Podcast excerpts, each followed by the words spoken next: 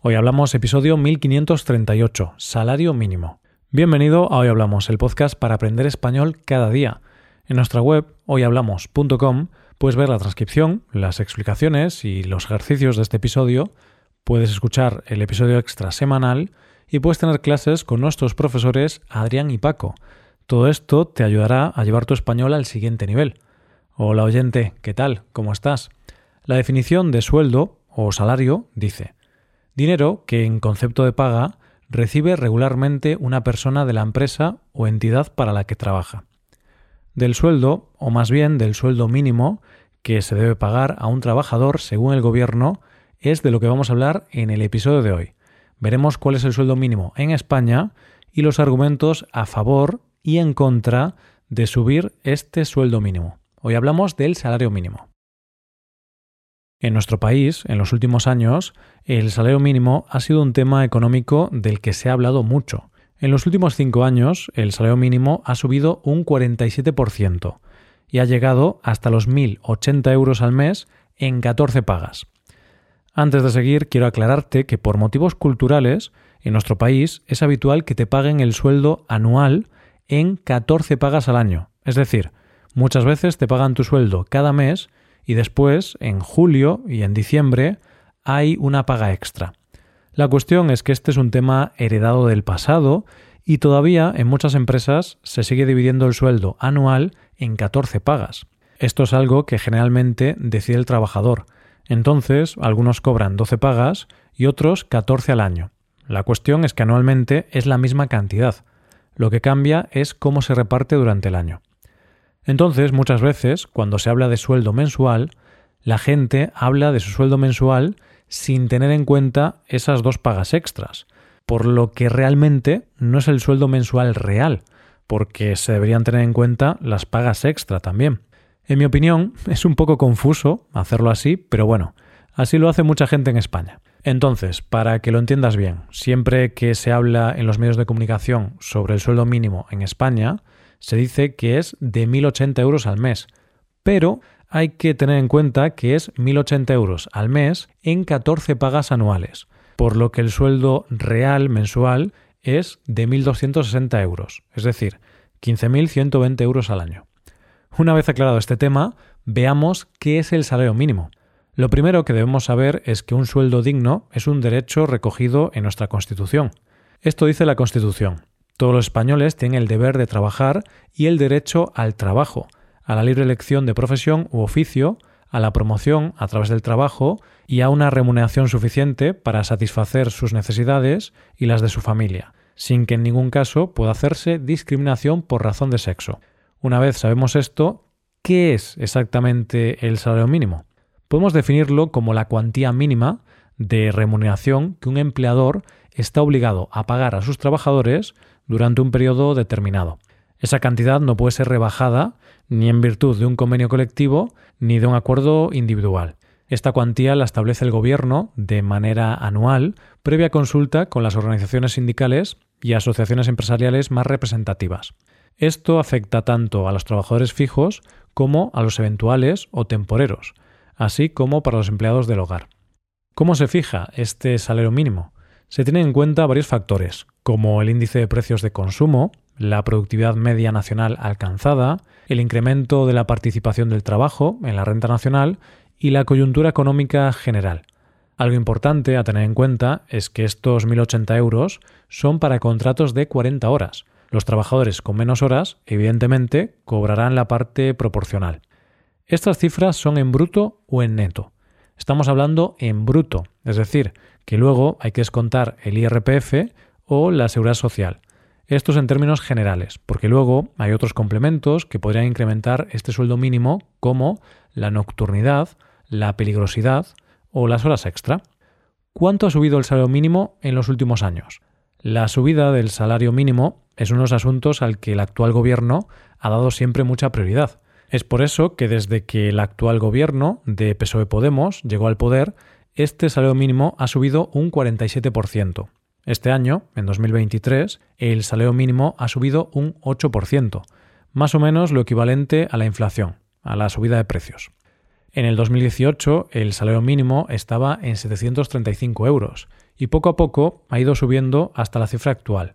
¿A quién afecta esta subida del salario mínimo? Según los sindicatos, 2.272.000 personas cobran el salario mínimo en España.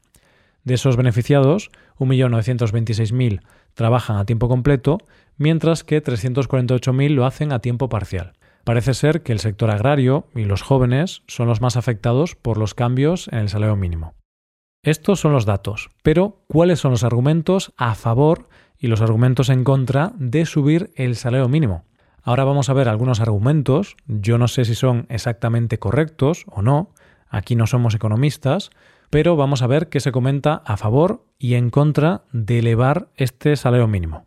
Uno de los principales argumentos a favor de la subida del salario mínimo y de que exista un salario mínimo es que se acaba con los sueldos extremadamente bajos y esto hace que se luche contra la explotación del trabajador. Nadie podrá cobrar menos de lo estipulado por la ley.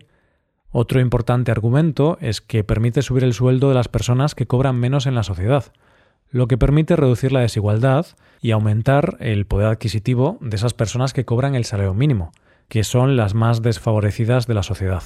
Otra de las cuestiones beneficiosas es para el Estado. Al reducirse las desigualdades sociales, el Estado necesita gastar menos en ayudas y subvenciones.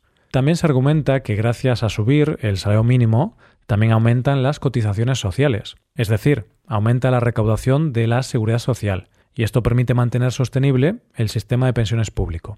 Por último, podríamos decir que el último argumento a favor sería que con la subida del salario mínimo nos convertimos en un país que sigue la estela de los demás países europeos que suben su salario mínimo. España, con esta subida, se convierte en el séptimo estado de la Unión Europea con un mayor salario mínimo. El primero de la lista es Luxemburgo, con casi 2.387 euros en 12 pagas. Vamos a ver ahora los argumentos en contra de la subida del salario mínimo. El principal argumento en contra de subir el salario mínimo es que podría destruir empleo, podría hacer que se perdiesen puestos de trabajo en el país. El salario mínimo afecta sobre todo a las pequeñas empresas, ya que a muchas les cuesta mantenerse a flote y la subida obligatoria de los sueldos puede ponerlas en una posición complicada. Esto podría suponer el cierre de empresas y la pérdida de empleos. Otra de las desventajas es que puede afectar a la competitividad, cosa que puede hacer que cierren empresas, pero también puede provocar que algunas empresas decidan no invertir en el país o decidan irse a otros países donde pueden pagar sueldos más bajos y mantener la competitividad. Esto, evidentemente, provocaría una reducción de empleo y sería malo para la economía del país. Una desventaja que trae consigo esta subida de salarios afecta a uno de los grandes problemas que tiene España, la economía sumergida. ¿Qué es esto? Es toda esa economía que existe en un país, pero que no está declarada. La economía a la que se llama coloquialmente en B, que quiere decir que se hacen negocios o trabajos sin contratos ni facturas.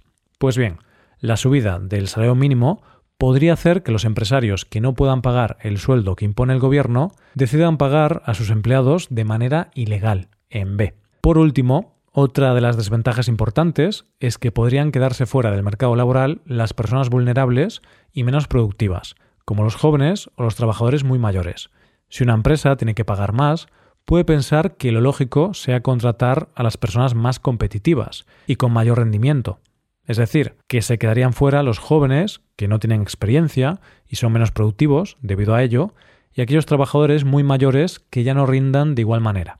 Como ves, oyente, hay diferentes argumentos a favor y en contra de subir el salario mínimo o incluso de tener un salario mínimo, puesto que hay países con una economía desarrollada que no tienen un salario mínimo establecido por el gobierno, sino que el salario mínimo es diferente en cada sector y es negociado entre empresarios y trabajadores mediante los convenios.